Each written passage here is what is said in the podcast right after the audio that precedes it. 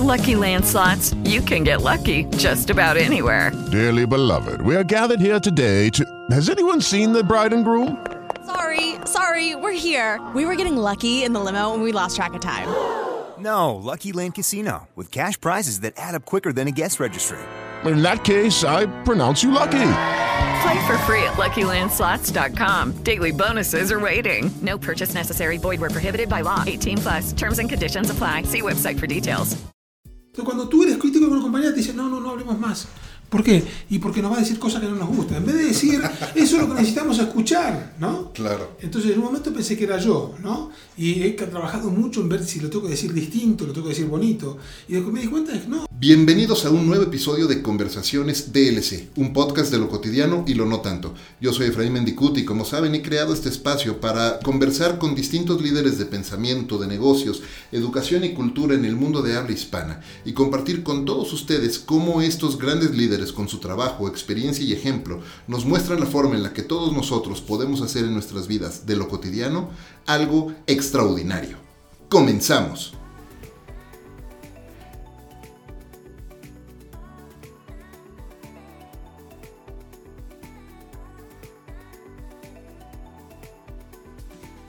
enlistado como uno de los top corporate influencers en 2019 por la revista Entrepreneur y uno de los top voices en LinkedIn en 2018, mi invitado hoy tiene más de 25 años de experiencia trabajando con organizaciones e individuos a través de toda América Latina en la creación de su futuro, sea desde el punto de vista personal, del profesional o del de la tecnología, este emprendedor, fundador y CEO de Future Experts es también autor del libro Homo Singularis y conductor del programa Futuro Perfecto.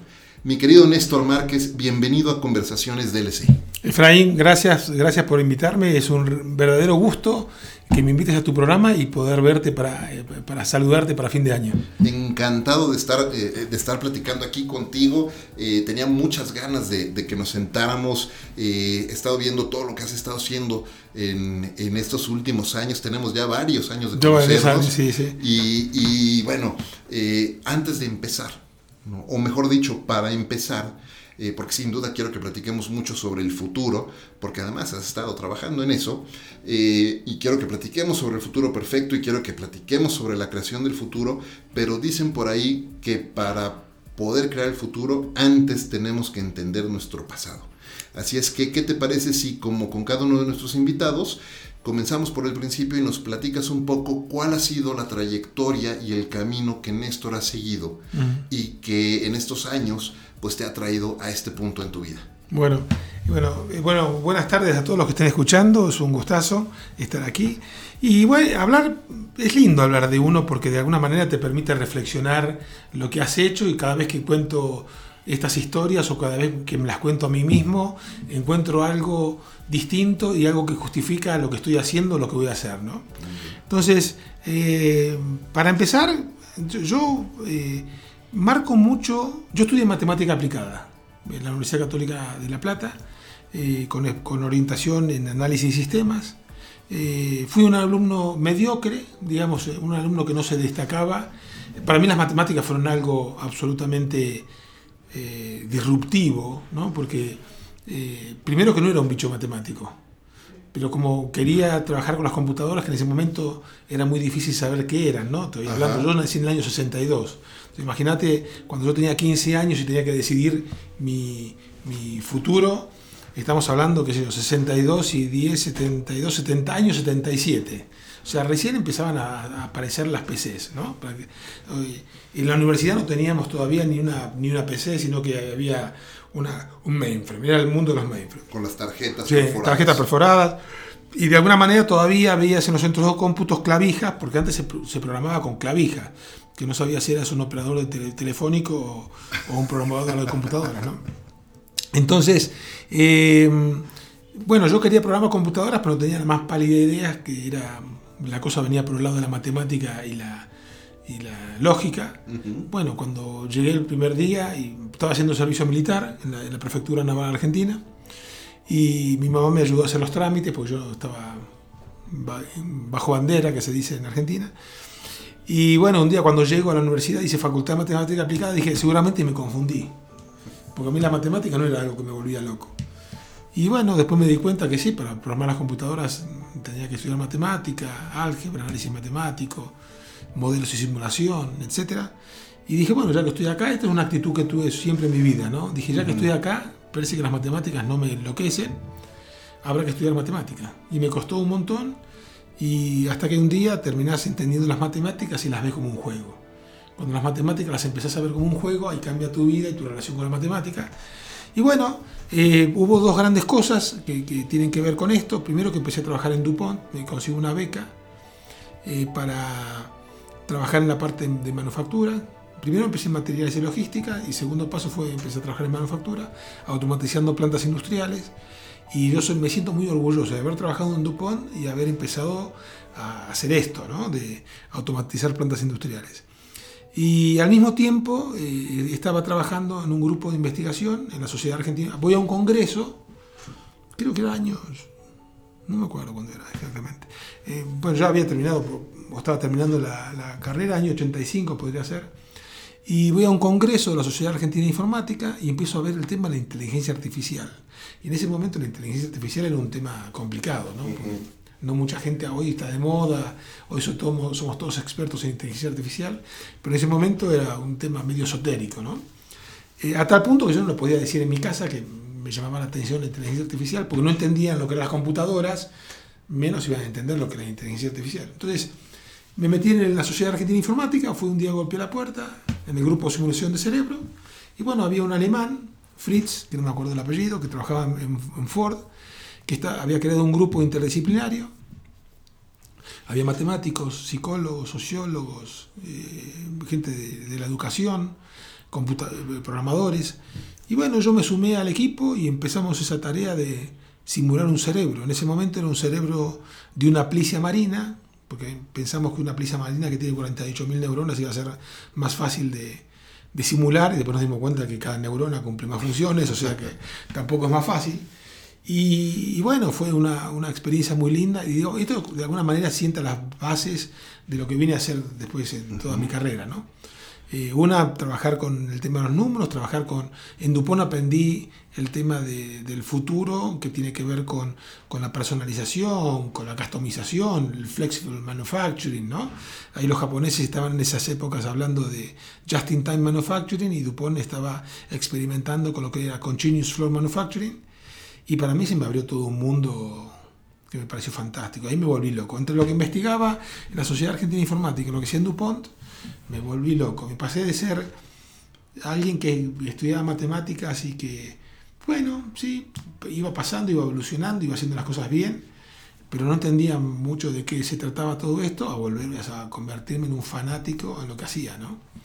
Wow. Así bueno, esos fueron, digamos, los, los los inicios. Me, me, encanta escuchar lo que estás platicando por dos cosas. Uno, eh, la, el momento en el que esto sucedía, porque no era en los 2000, estabas hablando claro. de los 70s, 80s. Sí. Y, y, y súper Ya años 80, ¿no? ¿no? Ya, ya cuando terminó la carrera, era más año, me imagino, 83, 85. Okay. Entonces, súper interesante porque en 83, 85, sí. hablando de, desde ese entonces, de diseño de futuros, hablando de eh, de cómo, eh, bueno, de inteligencia artificial, pero también, ahorita mencionabas a DuPont, ¿no? Y cuando uno piensa en estas grandes empresas y las escuchas, de repente eh, muchas personas se les antoja pensar en grandes dinosaurios que creen que están ahí nada más haciendo mm. dinero y entonces el famoso como anticorporativismo y ay, es que nada más quieren dinero. Y son empresas que realmente han ayudado a diseñar el futuro y mucho de la vida como hoy la conocemos.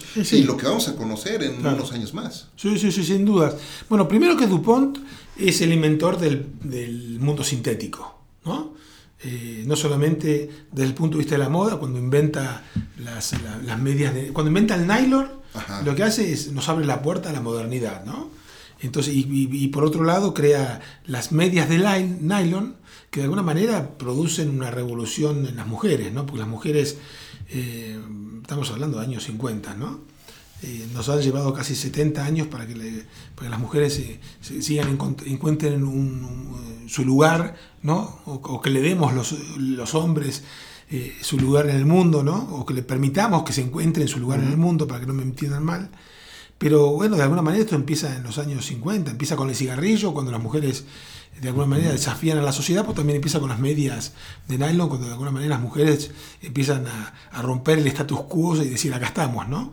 Bueno, claro, y está ese ejemplo y, y- y todo lo demás que han estado haciendo y desarrollando a nivel... eh, pues es una empresa de, de- de- y corrígeme si digo alguna, a- alguna- a- me equivoco, pero es una empresa de petroquímica también. Mucho de su base o de su materia prima es precisamente la, la- la petroquímica y por eso digo que nos han ayudado a desarrollar cosas y a diseñar el futuro y lo que viene Claro. eh, en, unos, en unos años también, ¿no? Ahora, déjame preguntarte, eh, eh, ¿cómo fue tu paso de la matemática y de ese mundo de, de empezar a entender cómo se están desarrollando cosas y cómo te abre el- la, la visión al mundo, ¿no? DuPont, a de repente irte al mundo de la creatividad, al mundo de la Sí, mercadotecnia, de la paso. comunicación, porque cuando yo te conocí estabas al frente de Wunderman Sí, en México. efectivamente, sí. ¿no? ¿Y cómo fue ese momento? ¿En qué momento Bueno. tu carrera en, en marketing? ¿Y qué rol jugó Claro. la matemática, esa Bueno, clave, preparación clave. en esos roles? Clave. Bueno, en DuPont lo que me ayudó, una, empecé a trabajar en el tema de manufactura, que me pareció apasionante, en una época donde las computadoras se entendían muy poco. Y me acuerdo cuando eh, habían traído una, un dispositivo que parecía lunar, ¿no? porque era todo con, con papel de aluminio, ¿no? todo estéril para un laboratorio. Entonces, bueno, obviamente en Estados Unidos, por ejemplo, ellos lo utilizaban con una VAX, con una computadora VAX. Ajá. Acá no podíamos utilizar una VAX para, para un instrumento, por un analizador. Entonces le pusieron una HP, 80 una HP 86 que no tenían disco duro en esa época, ¿no? Entonces, eh, y bueno, modificaron la interfase de la VAX para la HP 86, pero no venía documentada. Entonces nadie podía poner a funcionar la, la HP86. Y, y bueno, yo ahí lo que, lo que empecé a hacer era observar. eh, Empecé a tirar caracteres aleatorios y pa- pasaba horas mirando el comportamiento de la máquina cada vez que aparecía un, cara- un carácter. Y cuando vi un movimiento iba, me fijaba y fui, así fui descubriendo cómo hablaban la, la HP86 con la computadora y, y eso me, me dio mucha credi- credibilidad dentro de la compañía porque había conseguido algo que no había- nadie había conseguido, ni la gente de HP, que era un partner estratégico de Dupont a nivel global y, y en, y en Argentina en particular. Y, y bueno, y ahí me empezaron a meter en grupos muy interesantes, ¿no? Porque cuando uno mira una compañía como Dupont, Dupont era, en ese momento era, bueno, todavía lo sigue siendo, industria para industrias. ¿no? Entonces, eh, Dupont cuando uno de los negocios que tiene, por ejemplo, el negocio de alfombras, ¿no? Entonces fabrica el hilado que alguien después tiñe, que alguien después teje, que alguien después hace una alfombra. Hay como cinco o seis pasos generalmente entre los productos de Dupont, pero Dupont lo que consiguió no solamente ser un fabricante de commodities, sino convertir esos commodities en propiedades eh, premium. Por ejemplo, la licra. ¿no? Dupont fa- fabricaba el hilado en blanco. De ahí a llegar a un traje de baño había cinco o seis intermediarios. Y sin embargo Dupont había creado una marca de consumo que a veces era hasta más fuerte que las marcas de los fabricantes de ropa. Entonces ahí como que, como que me empecé a encontrar con el marketing desde un marketing industrial. Yo hasta lo pensaba que era un ma- marketing de segunda. Sin embargo, como que Dupont me empezó a, enseñar un marketing muy profundo, muy sofisticado, pero a partir del marketing industrial. Hay algo que parecía como más eh, táctico. eh, y bueno, y ahí empecé a crecer. Mi socio ahora, por ejemplo, en Future Experts, eh, Raúl Garaynares, él corrió en DuPont unos workshops que hoy, hoy se llama esto agilidad y design thinking, ¿no? Pero en ese momento se llamaba creatividad e innovación, se llamaba equipos de alta performance, etcétera. Entonces estaba este personaje recorriendo la planta y llevando este mensaje, todo el mundo se reía de él porque pensaba que el tipo era un pobre infeliz y que nadie no, no servía para nada lo que él hacía en la planta. A mí me pareció muy interesante, empecé a trabajar con él en creatividad y él me empieza a meter en este mundo de, de pensamiento paralelo, de pensar las cosas distintas, los seis sombreros de De Bono, ¿no? Eh, aparte de eso me llamaba la atención porque yo en- cuando estudiaba sistemas, el tema de... eh, los, los esquemas de resolución de problemas eran muy par- una parte muy importante ¿no? de mi formación. Entonces el hecho de poder de meterme eh, con la creatividad, con entender los problemas, definir bien los problemas, parecía fantástico, ¿no? Que, y, y jugaba un rol muy importante en el desarrollo de sistemas. ¿no? y sobre todo desarrolló sistemas complejos como es automatizar una planta. ¿no? Entonces, y ahí en tenemos que pensar que en ese momento la industria norteamericana se estaba reconvirtiendo porque los japoneses le estaban partiendo la madre. ¿no? Entonces tenías a los japoneses con Just in Time, con Kanban, ¿no? reinventando la manufactura y compañías como DuPont eh, reinventaron su manufactura. Entonces, procesos que a veces tardaban eh, dos semanas de cambiar de un producto a otro, la idea era, la visión era que se cambie en minutos, ¿no? Y para eso en el año 85 estaban- había visiones, me acuerdo que te mostraron una visión de un tipo viajando en un helicóptero haciendo un cambio de máquina desde un helicóptero porque estaba en videoconferencia con otro en un momento que cuando Dupont compra para esa época una sala de videoconferencia costó 2 millones de dólares la sala de videoconferencia. Lo que hoy nosotros tenemos en Skype y era una sala de 2 millones de dólares, ¿no? Y que, y que la tenían en distintos lugares del mundo para tener reuniones entre nosotros y que era todo una... Wow. Era un, era un estudio de televisión, ¿no? Sí, sí. Todo con cámaras robóticas, con manejadas desde una consola, que generalmente era el que li- li- lideraba la, la- la videoconferencia, pero era todo un- ¿no? una cosa de loco. bueno. Entonces, eh, sí, Dupont me, me- me formó, y aparte Dupont, por ser una industria de industrias, trabajaba mucho con el futuro. ¿Sí? Entonces, por ejemplo, el tema de Porter, yo tuve la suerte de trabajar con los equipos de Michael Porter, en la parte de Porter Análisis. Claro, porque cuando Dupont hace planificación, no hace planificación de 3, 5, 10 años, hace planificación de 30 años. Porque después tiene que construir toda la cadena para abajo. Claro. ¿no? Entonces, cuando voy a crear una nueva industria, esa industria te lleva a que busques los, procesadores en el medio, la- crear el concepto, llegar al consumidor, explicarle de qué se trata. Me acuerdo cuando lanzaron Kevlar, por ejemplo. Sí, no, no, sigue adelante. No, me acuerdo cuando lanzaron Kevlar, ¿no? Era, era ir a todo el mundo y, decirles que era, que era como si fuera el nylon, pero era tan duro como el acero. Y la gente no te lo entiende eso, ¿no? Creo que el gran paso que tuvo el Kevlar cuando empezaron a, fabricar los chalecos antibalas, que era muy evidente, que decías, mira esta tela, y las balas caían al piso, no, no, pas- no pasaba la tela, ¿no? Entonces, ahí con Dupont empecé a vivir mucho en esto de análisis de las fuerzas competitivas, eh, la tensión competitiva dentro de una industria y el tema del futuro, ¿no? Cómo, cómo poder imaginarte el futuro eh, y cómo poder analizar el futuro para que puedas hacer esos pasos, ¿no? Y en el medio, eh, con esto de los japoneses, empieza a surgir todo el tema del Total Quality Management. El Total Quality Management tenía al cliente en el centro. Entonces me empiezan a llenar la cabeza del cliente en el centro, de la personalización, que la visión de toda la automatización que estábamos armando tenía que ver con que algún día podamos fabricar para hacer lotes de a uno. Oye, déjame hacer una Sí, pausa, sí. una pausa ahí. Porque acabas de hablar de, de- de- de varios conceptos súper importantes que para muchos parecieran conceptos nuevos o que hoy son eh, los que están en boga, ¿no? Customer centricity, Claro, por ejemplo, este, y bueno, y design thinking también, ¿no? Eh, pero son conceptos que tienen décadas, Sí, décadas. Casi todo lo que hoy estamos viviendo y sentimos que eso es el mero, mero mole, tiene por lo menos 30, 40 años. ¿sí? Eso me lleva a preguntarte, ¿cómo es ese proceso de trabajo, de trabajo en el futuro? Porque te escucho y, y- me fascina escucharte con toda esta historia, porque estamos hablando y vamos a hablar un poco de- del diseño futuro o de creación de futuros, pero estamos hablando del pasado. Claro, ¿no? claro. Entonces, ¿cómo es ese proceso desde tu experiencia, lo que has vivido en estos últimos años, este, 30 años o, o más de 30 años en, en Sí. este proceso, ¿cómo, cómo ha sido esa...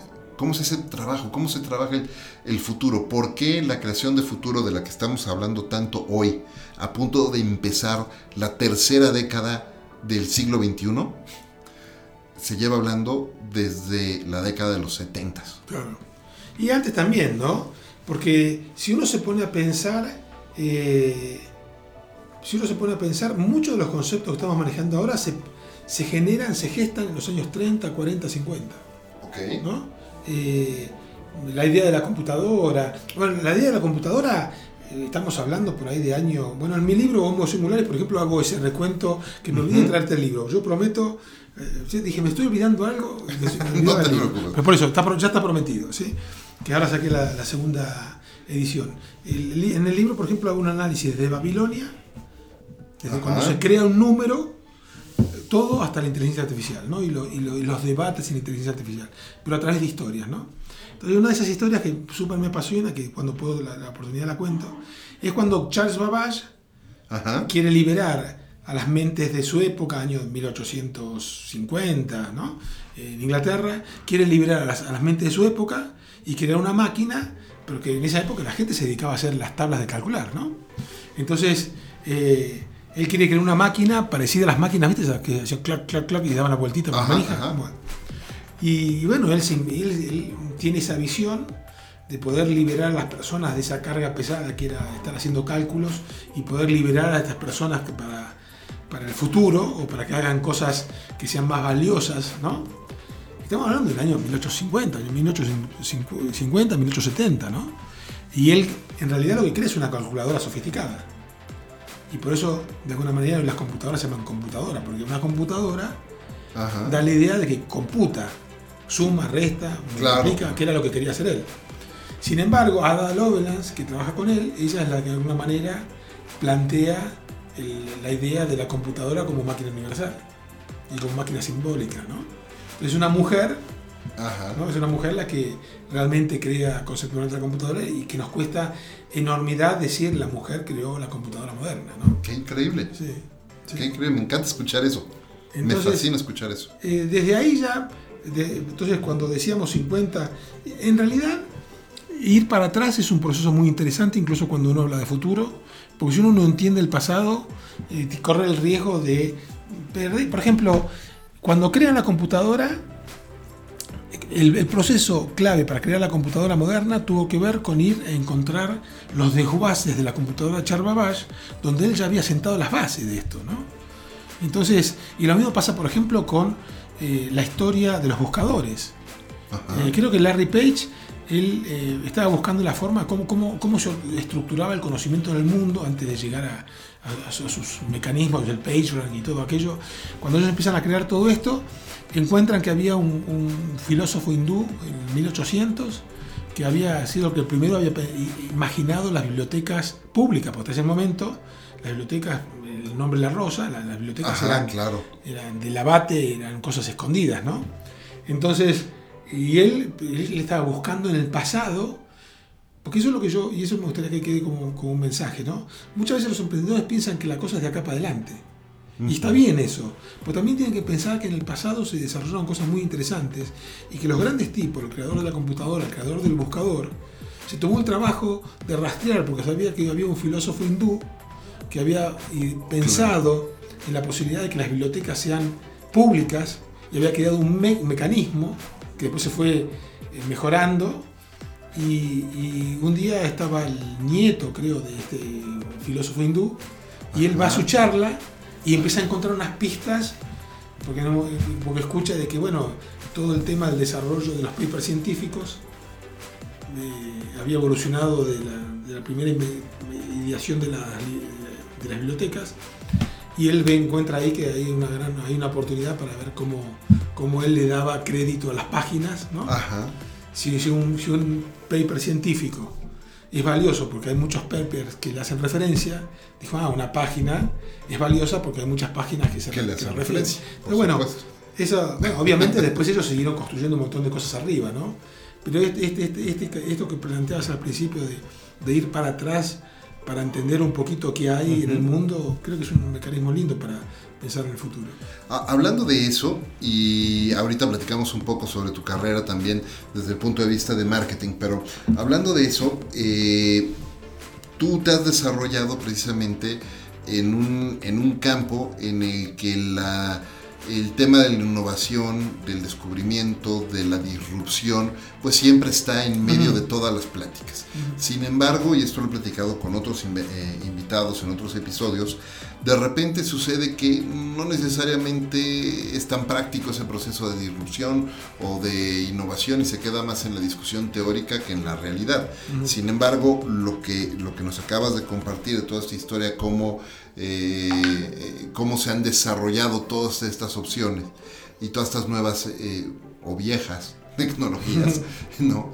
Eh, es un trabajo constante de innovación. ¿En qué, ¿En qué consiste y cómo es tu proceso de, de innovación o de pensamiento respecto a la innovación? ¿En qué te fijas tú para hacer ese proceso de innovación y de disrupción? Bueno, yo creo, eh, no, no sé si lo tengo tan claro el proceso, pero me imagino algunas cosas que se me vienen a la mente cuando tú me haces la pregunta, ¿no? Uno tiene que ver, por ejemplo, con entender el problema. ¿no? Yo le, le atribuyo eh, muy importante al entender el problema. Generalmente nos encanta ir, a tomar- ir a la acción y, y no decir, bueno, a ver, ¿de qué estamos hablando? Y es un, es un gran vicio de la, Es un enorme de, vicio. de- de- de cualquier industria, Bueno, ¿no? y, y en la programación es terrible, ¿eh?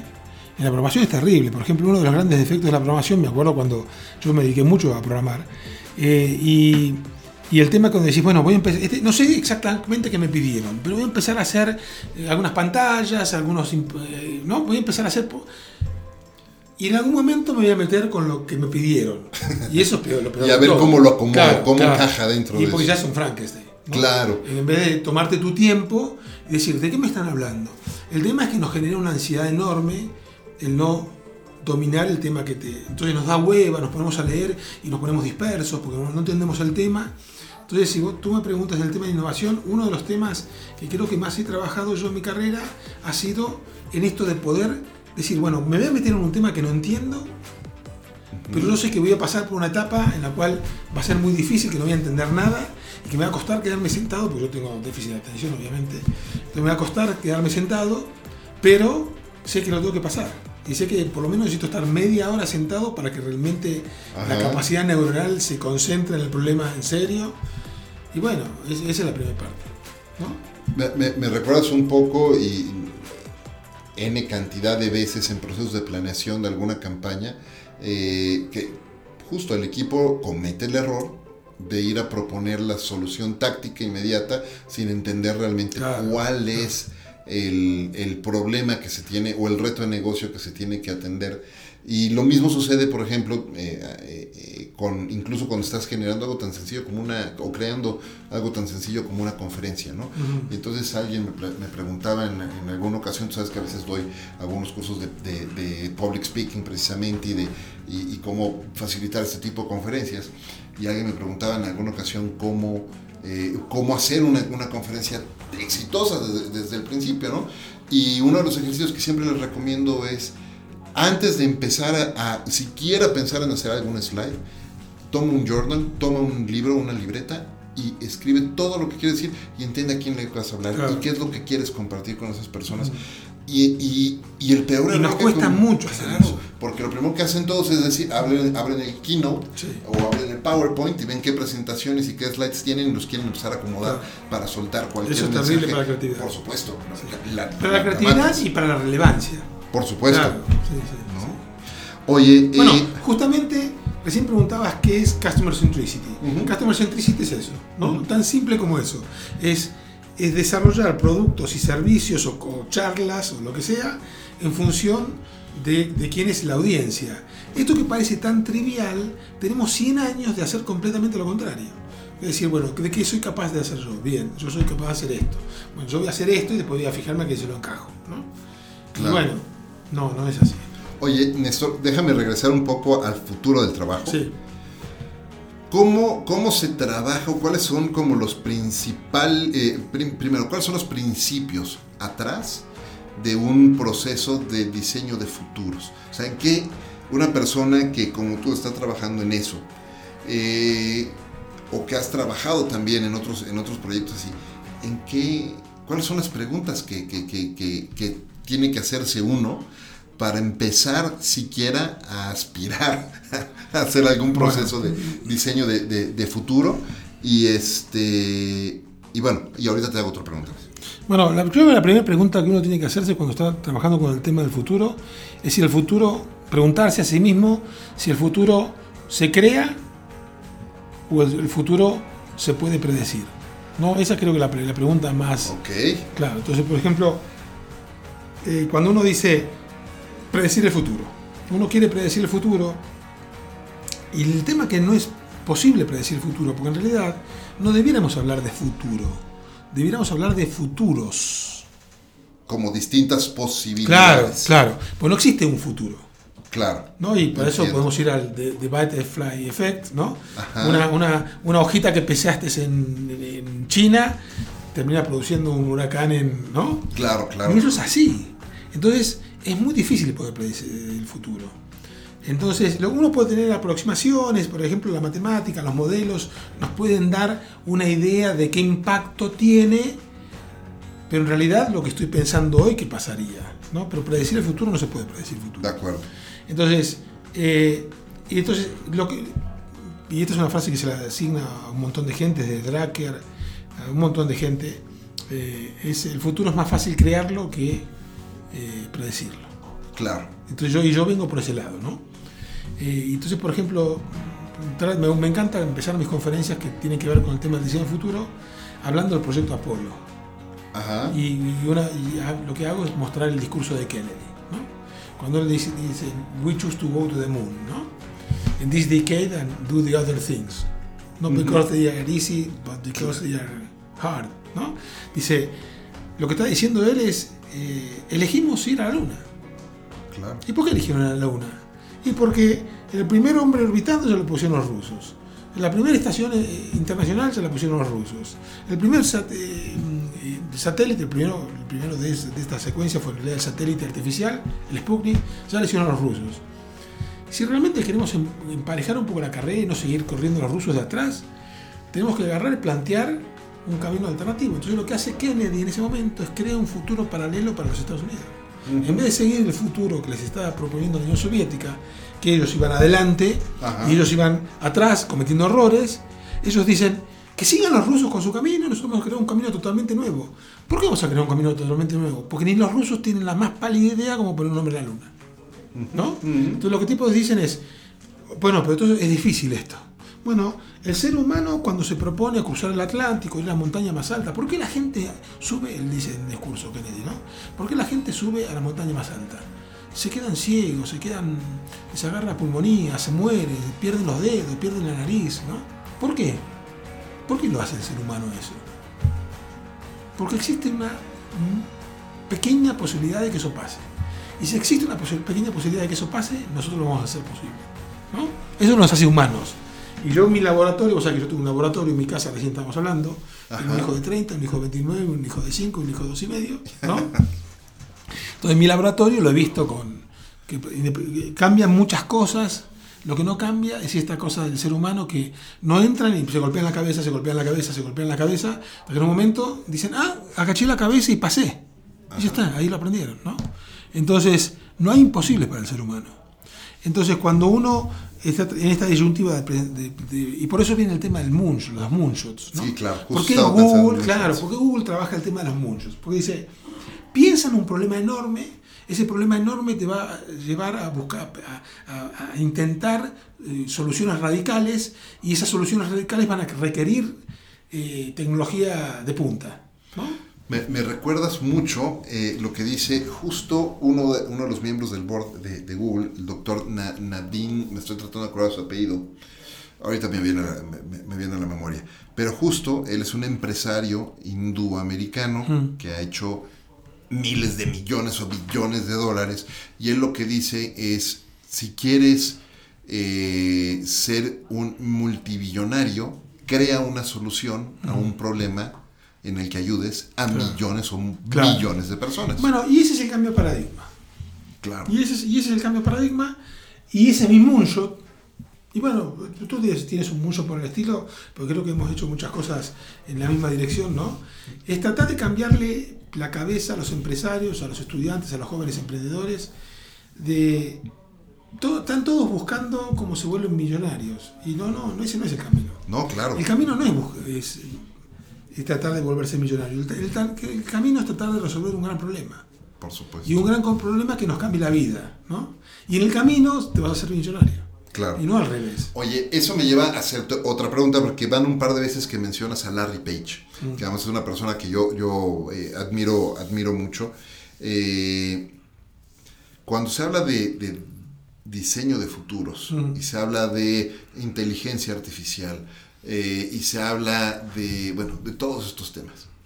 Hay como dos corrientes, ¿no? La esperanzadora y la más temerosa, ¿no? Entonces tienes como, como la línea de pensamiento de un Larry La utópica Page, y la distópica. Exactamente. Sí. Entonces tienes un Larry Page, un Zuckerberg que dicen es increíble vamos hacia allá. Y tienes un Elon Musk que a pesar de todo el trabajo tan innovador y de gran desarrollo tecnológico que está haciendo, él es mucho más temeroso del tema de inteligencia artificial, por ejemplo. ¿Dónde, en, en dónde te, cuál, con qué te identificas tú? Con los dos. Platícame un poco más de eso. Y porque creo que la tecnología, esto pasa con la tecnología, ¿no? Por ejemplo, este libro, ¿conoces el aceleracionismo? Quiero pasar este aviso, ¿no? Este libro me acaba de llegar, que yo pensé que era grandote, que era un manual, Accelerate se llama, ¿no? The, The Accelerationist Reader. Pensé que era un libro grandote y me encontré con un libro así chiquito, me cuesta leerlo, ¿no? Eh, el aceleracionismo tiene que ver con cómo hacer, que, que la única forma que tenemos para salvarnos como especie y al sistema económico y, a las cuestiones sociales es acelerar el proceso. Entonces, esto es una herejía política, se le llama al aceleracionismo. Y entonces creo que lo que nos pasa es que- como todo, izquierda o derecha, eh, la tecnología es buena, la tecnología es mala, a veces eh, somos eh, eh, dualistas y la, la cuestión es media monista. Ahora, y ahora me acabo, se me acaba de disparar una idea por la cual tengo que explorar a Spinoza y a, eh, y a toda esa línea del monismo que a veces no lo entiendo, pero en el TEC me la están metiendo en la cabeza. Después te cuento esa parte. Pero a veces pensamos en las cosas en términos, son buenas, son, por eso me gusta el hinduismo, por ejemplo. ¿no? El hinduismo, sus dioses son buenos y son malos. Nosotros, nuestros nosotros tenemos a Dios y tenemos al diablo, ¿no? En el, Sí, digo claro. O en el catolicismo. muy bueno, o, es- o- Ajá. o están los buenos o están los malos. Y generalmente los malos son ellos y los buenos somos nosotros. obvio, ¿no? En cambio, en- en- a mí lo que me llamó la atención cuando estuve en la India es que hay un Dios que por momentos lo ves con una cara buena y te cae bien, mismo hasta, hasta el elefantito, como es, hasta, ¿cómo se llama? Ay, ahora se me fue el nombre. Que aparte tengo mi casa llena de, bueno, elefantito, no me acuerdo ahora cómo se llama. Bueno, ok. Eh, a veces lo ves con carita buena y a veces lo ves con los ojos vidriados porque estás con ira. Porque ellos piensan que un Dios puede ser bueno, puede ser malo, dependiendo de cómo lo agarres, como las personas, ¿no? Y lo mismo pasa con la tecnología. La tecnología no es ni buena ni mala. El tema es que lo que hagamos con la tecnología. Entonces, la tecnología puede ser, por ejemplo, Internet. Vamos a un caso muy concreto, Internet, ¿no? Internet tiene el potencial de liberar a las personas, de, de hacerlo... Ganesh, ¿no era? Ganesh. Sí, sí, Ganesha, que le dicen Ganesha. ellos, ¿no? Ganesh o Ganesha. Ganesh creo que lo dicen más los gringos y Ganesha lo dicen ellos. Que de hecho me traje un Ganesha inmenso de la India y en el aeropuerto no me lo dejaban pasar porque era muy grande. Hasta que a un tipo le digo, Ganesh. Y el tipo no me entendía. Entonces va, mira el, el escáner y cuando ve Ganesha, Ganesha, Ganesha.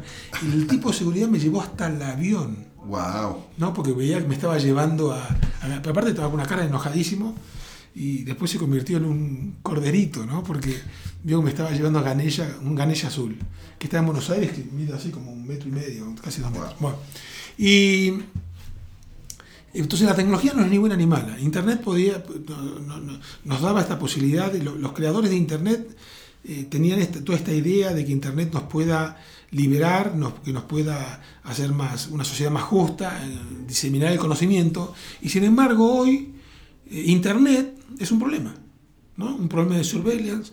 Los modelos de negocios actuales están basados en el espionaje, ¿no? la compañía más importante del mundo, porque yo como a veces me dicen, pero ¿a- ¿amás o odias a Google? Las dos cosas.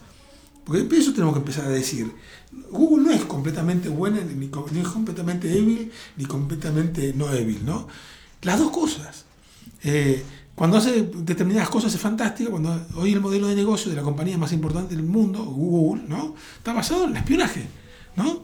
Y hay un libro de Yoshuna Sumo- eh, Zuboff que se llama Surveillance Capitalism, el capitalismo del de espionaje. Y dice que no solamente el modelo de negocio actual es el espionaje, sino que en el futuro el modelo de negocio va a ser implantar ideas en, nuestros, en nuestra mente.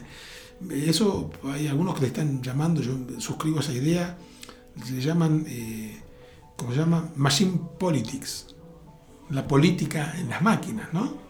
Eh, eh, este, este, eh, esta eh, esta idea de hacer una sentencia política cuando escribís un programa de computadora. ¿No? Hay, hay, ideología atrás, hay, hay ideología, hay cultura, hay vida personal. ¿no? Entonces, a veces pensamos que una persona que escribe un programa es, es, es Saibaba, y no. El tipo, el tipo se levantó mal y por ahí tomó algunas decisiones en el programa que no las claro. había tomado el día que tomó la comunión, ¿no? o el día que se casó que por ahí va a estar distinto. Entonces, bueno, no hay tecnología ni buena ni mala. Creo que la inteligencia artificial nos puede liberar de un montón de cosas, nos puede meter en un montón de problemas. Lo que sí creo, y de vuelta volviendo a la idea de diseño futuro, uh -huh. es cuál es el futuro que, que queremos para el ser humano. Esa para mí es una pregunta abierta. O sea, claro. no hay gente que esté escribiendo ahora y que diga, yo creo que el ser humano en el futuro, la relación entre el hombre y la máquina debiera ser esta. No, no, no se está escribiendo. Bueno, yo mi investigación sobre el futuro del trabajo va por ese lado. ¿sí? Es tratar, no voy a decir esto es lo que debería hacer el ser humano, sino que lo que estoy tratando de hacer es un abordaje para decir, así debiéramos pensar nuestra discusión sobre la relación hombre-máquina. ¿no? Porque hoy no lo estamos discutiendo.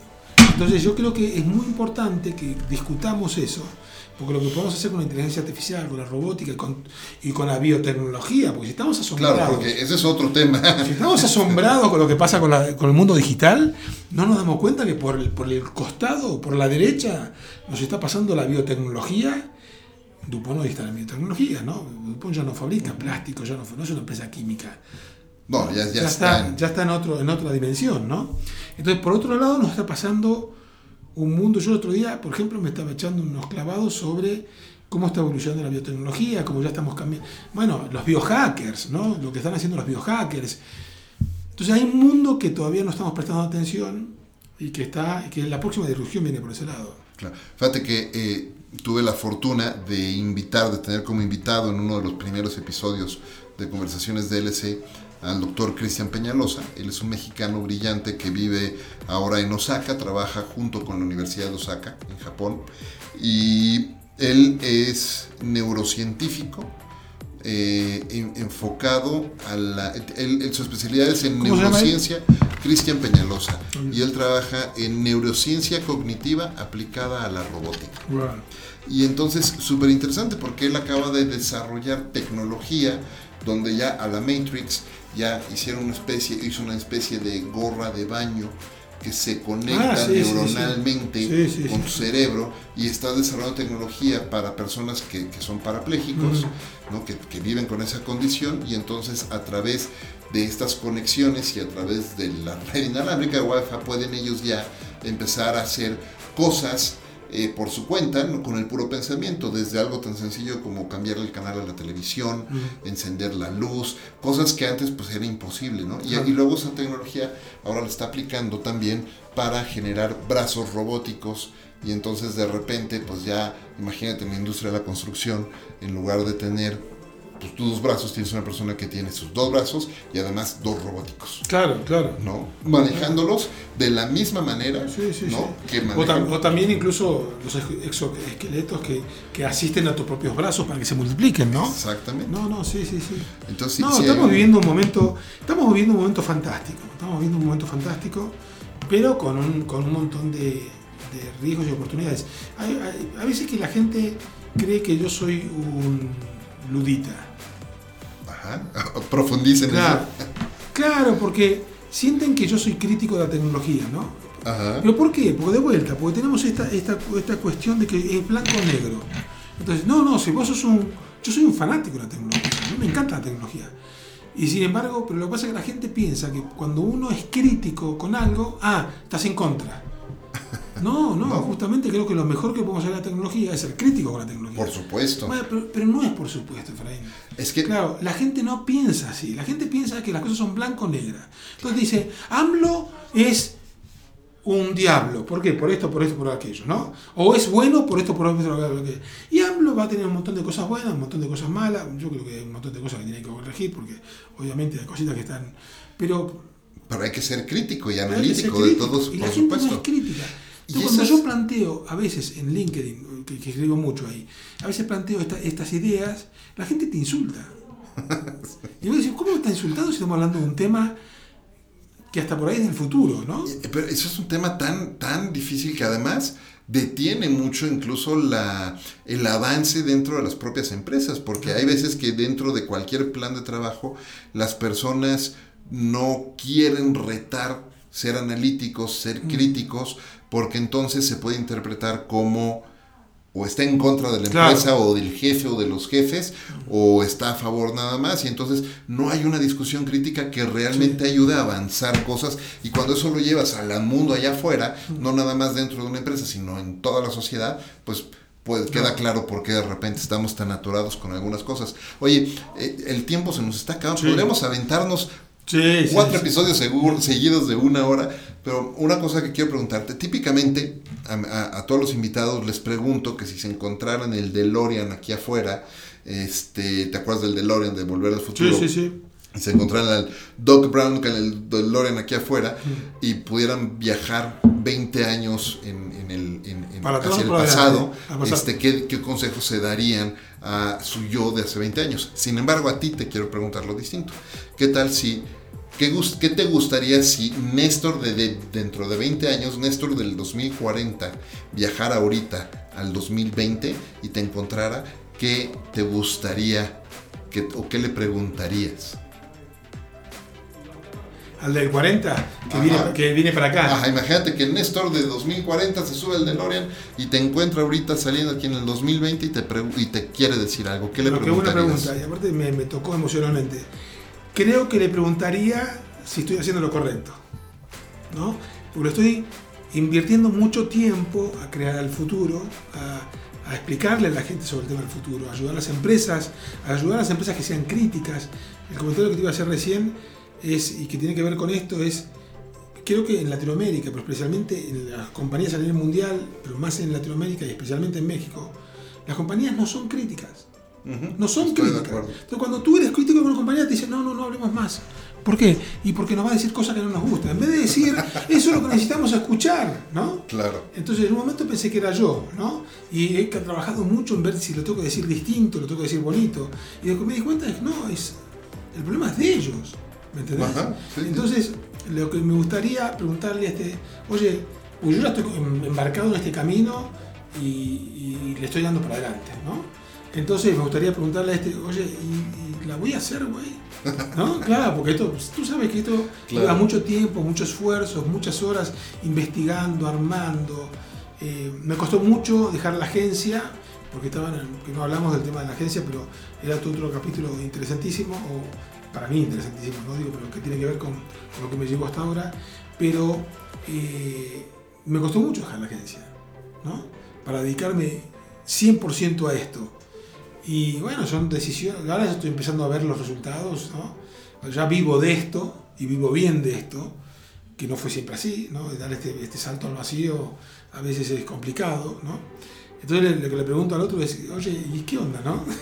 Oye, pero entonces déjame, aquí me va a salir lo coach, pero A me va a salir mi, mi- mi- mi- mi corazón de coach. Sí, Si viajaras hace unos 5 o 10 años en el pasado y te buscaras sí. y te preguntara Néstor de hace 10 años Mm. o de hace 5 que tomaste la decisión de Sí. dedicarte a esto full Sí. time y te Sí. dijera estoy haciendo lo correcto, ¿qué le dirías? Sí, sí, sí, absolutamente. Sí, sí, sí. Es más, al de hace 10 años le hubiera dicho, güey, que, si sabes que la cosa viene por acá, ¿por qué no te mandás de cabeza? Apúrate Déjate ya. de hacer el pendejo, ¿no? ¿Cómo Sí, nos sí, detenemos, verdad? Sí. Con- el- el- el- el- leía un- le- vi una, una caricatura, no me acuerdo quién fue el cartoonist que lo hizo, o el cartonero que lo, que lo hizo, y está una persona abrazando un cactus.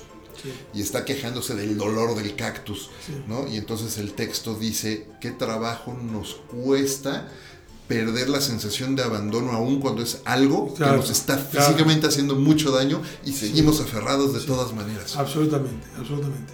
Y, y eso, un poco para cerrar un concepto, creo que eso es una de las capacidades más importantes para el futuro.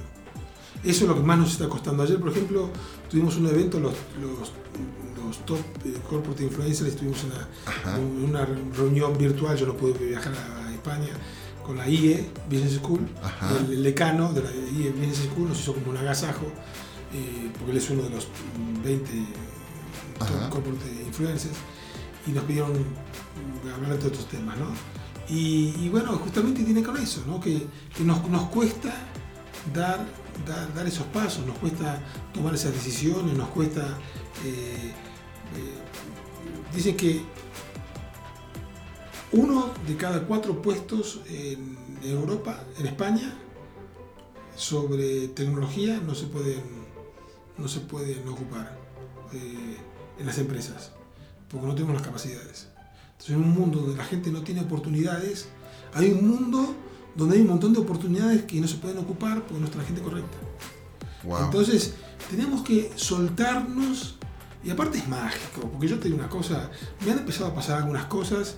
Mi mujer en un momento, yo me quedaba, se levantaba a las 5 de la mañana cuando le iba a dar de comer a Natalia, que tiene 5 años ya, y yo eh, se levantaba a las 5 de la mañana y me veía que yo estaba escribiendo mi libro, ¿no? Y ella me confesó, después dijo, yo pensé que habías perdido el juicio. Dice, porque, ¿no? Y, y sin embargo, hoy vivo tan tan pleno, tan satisfecho con lo que estoy haciendo. Me preguntará si todavía sigo teniendo dudas, y sigo teniendo dudas, ¿no? Porque eh, uno dice... Y, si- Pues es normal, es, claro, es humano. ¿no? Claro. Y, y si, y, si, y si en vez de hacer esto me pusiera a trabajar, ¿no? Una vez uno se pregunta, y después uno dice, si estoy trabajando, si hace tres años que vivo de esto, ¿no? Y vivo bien de esto.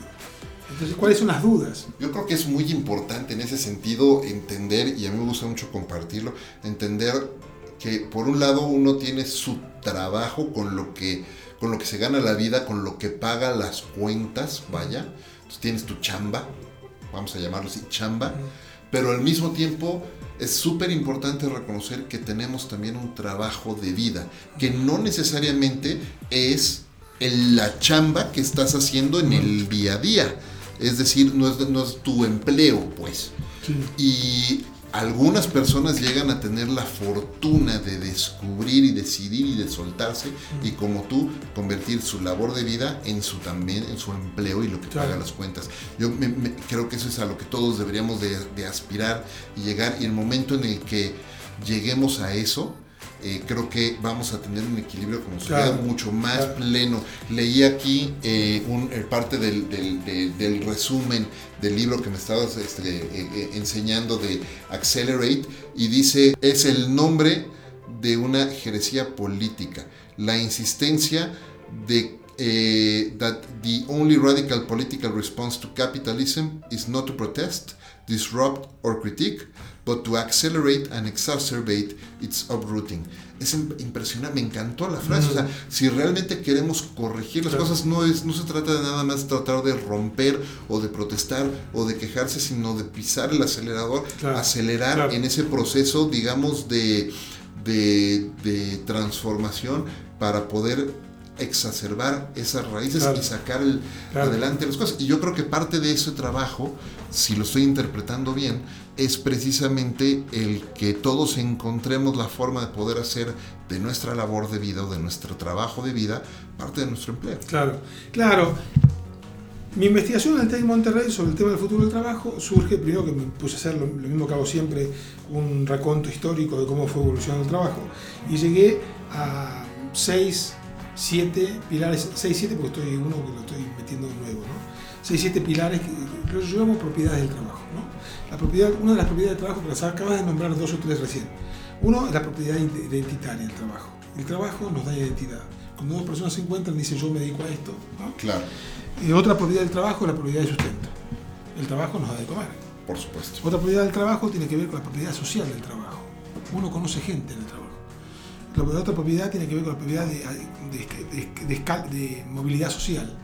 Mucha gente, yo por ejemplo, eh, pude crecer gracias al trabajo. Eh, después está la propiedad simbiótica del trabajo. En el trabajo muchas veces descubrimos una tecnología, aunque en estos tiempos también podemos descubrir la tecnología desde casa con la conexión a internet. Y después hay otra propiedad del trabajo que tiene que ver con, la, con, la- con esto, es cap- generador de capacidades. ¿Por qué Uf, qué generador de capacidades? Claro, pero capacidades más allá de la capacidad de educación. Capacidad, como la piensa Amartya Sen, Amartya Sen es, es un filósofo, matemático y primer Nobel de Economía, ¿no? que es lo que decía es, en este aspecto de la capacidad, es la capacidad no se trata solamente con lo que puedo hacer, sino con, con- con lo que hago, sino con lo que puedo hacer. En este sentido, por ejemplo, cuando dice la capacidad, eh, el crecimiento económico de una sociedad no es importante en sí mismo, sino lo que, puedo, lo que puede hacer la sociedad y lo que puede hacer la gente con ese crecimiento económico. A veces nos quedamos en la primera lectura de las cosas, ¿no? Entonces, también tiene que, entonces estoy viendo capacidad en un término más, más amplio, ¿no? Claro. O sea, todo ciudadano puede ser presidente de los Estados Unidos, o de México, o de Argentina, ¿no? Sin embargo, eso en la práctica no es así. Si no tenés que- quien te financie, si no tenés un grupo de presión atrás, o un partido político, etc. Entonces, ese- esas capacidades que realmente te permitan hacer cosas concretas, ¿no?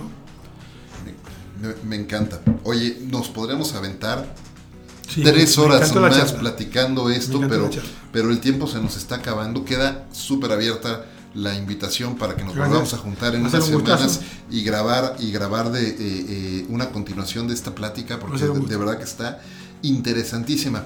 Voy a tratar de extender unos minutos más, nada más porque de verdad hay cosas que no quiero dejar para, para una plática este, siguiente, sino lo quiero cubrir de una vez.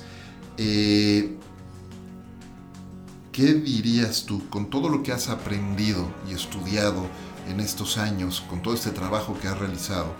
eh, ¿Qué piensas tú hoy que deberías, o, qué, o mejor déjame preguntarlo de otra forma, ¿qué viejas prácticas, viejas ideas o viejos pensamientos o paradigmas has tenido que dejar atrás, de lado, para poder evolucionar y seguir creciendo como Néstor? Bueno, eh, ahora que me lo- nunca me había puesto a pensar, ahora que estaba haciendo la pregunta, iba pensando. Uno creo que, que es muy importante. en mi- creo que mi cambio fundamental tuvo que ver, y tuvo que ver con un coach, eh, con un coach que, que me, que me contrató la compañía cuando yo trabajaba en Gunderman, eh, y que ahora es una, una de las presidentas de Gunderman. eh, y que hizo un trabajo fantástico. Para mí fue el trabajo más grande de, de cambio personal, ¿no? Ajá. más allá del trabajo.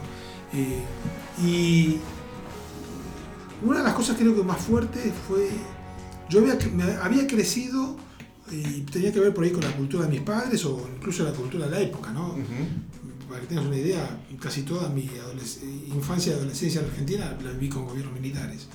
Entonces, muy verticalista, muy, muy cerrado, muy, eh, muy de gan- gana-pierde, ¿no? No de gana-gana, gana-pierde.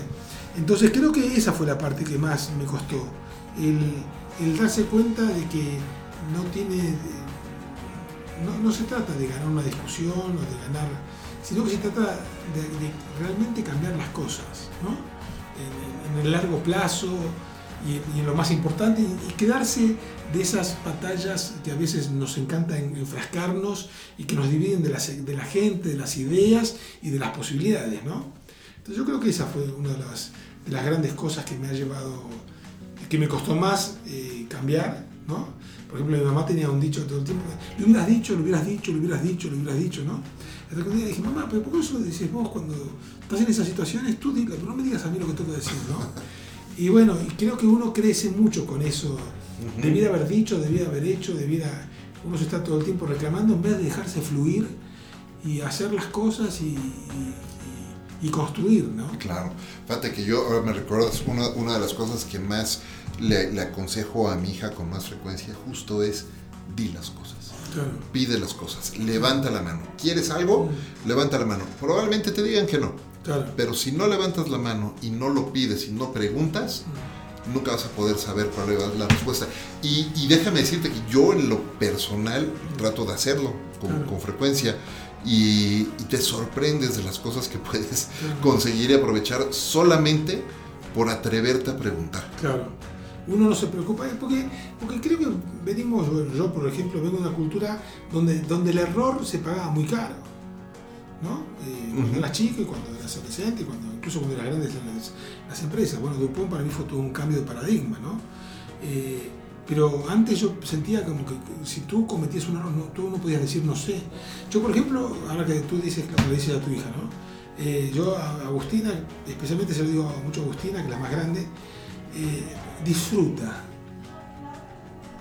Enjoy. Incluso cuando estoy en un problema, Claro. papá, ¿cómo me decís que disfrute si estoy en un problema? ¿Estás frente a una alternativa? Sí. Bueno, disfruta. El problema sería que no tengas alternativa y que no te Claro, guste. claro. ¿no? Entonces, disfruta el proceso, disfruta. Esto es como jugar una partida de ajedrez y enojarte con el que tenés enfrente. ¿No? ¿No? Ajá. O sea, qué, qué infeliz, ¿no? En cambio, a veces nos pasa con la vida que sí me enojo con el que tengo enfrente porque siento que me está tratando de hacer daño. Y sin embargo, es un juego, es un juego.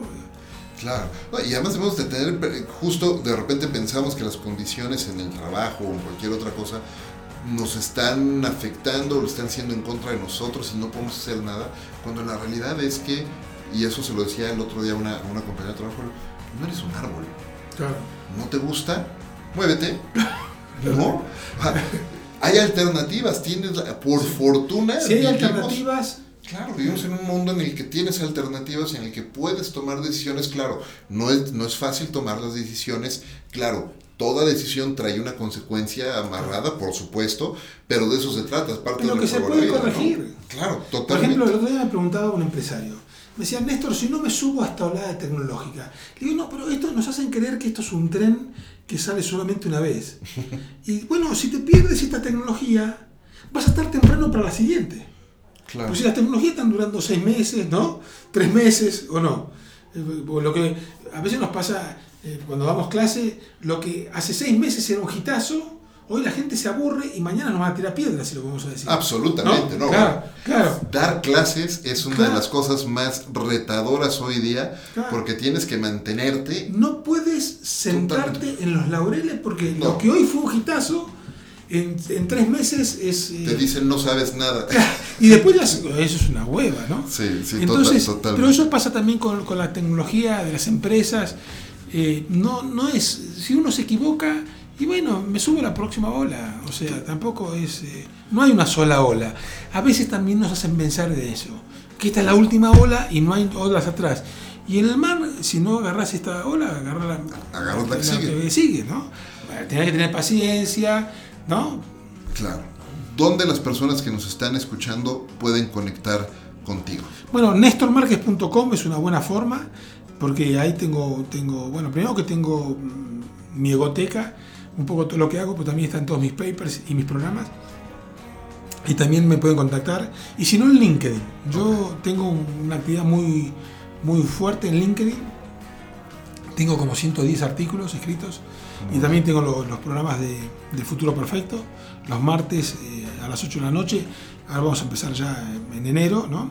Pero eh, bueno, cualquiera de esos pueden ser dos buenos caminos. Y si no, también eh, ¿no? Directamente. Pero si no, cualquiera de esas alternativas pueden ser muy buenas. Muy bien.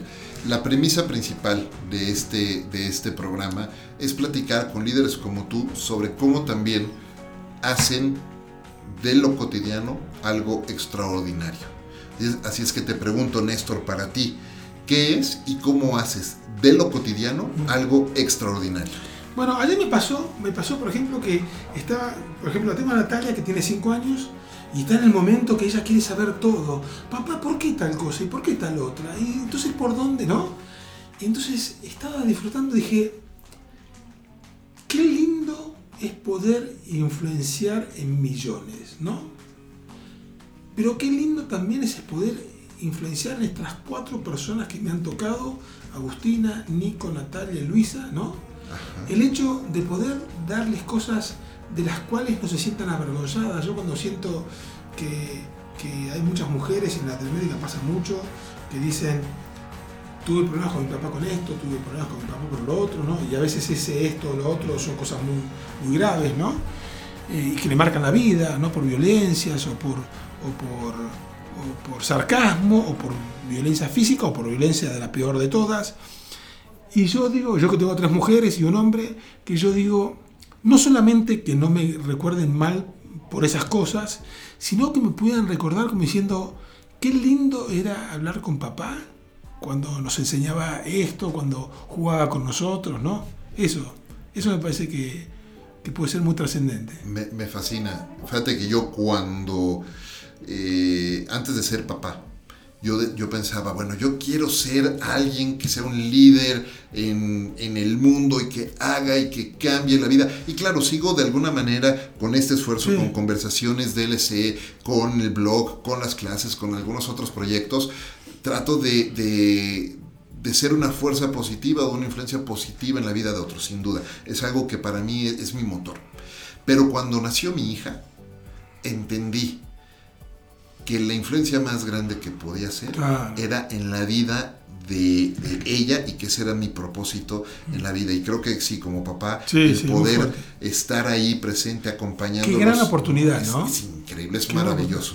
Néstor, te agradezco muchísimo Gracias, que, me hayas acompañado. Lo disfruté en- en muchísimo. este episodio estuvo padrísimo. De nuevo, queda abierta la, la invitación para juntarnos en unas semanas más y grabar otra, otro episodio de continuación. Antes de despedirnos, quiero, quiero hacerte un breve pero importante reconocimiento por el gran trabajo eh, y muy interesante trabajo que estás haciendo hoy para construir un mañana. Muchas gracias por ese trabajo, muchas lindo, felicidades.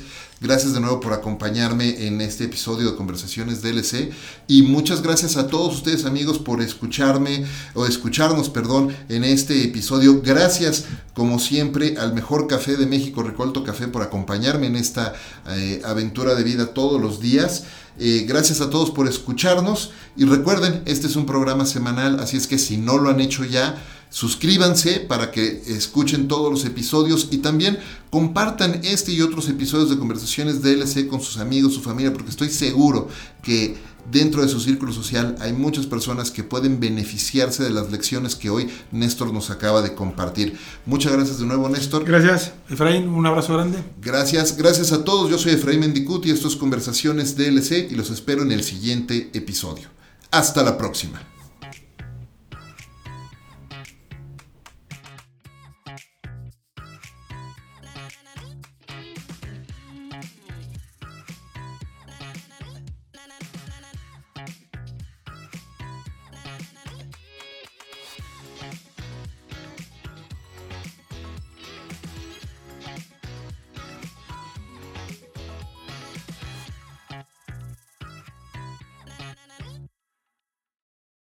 With the Lucky Land slots, you can get lucky just about anywhere.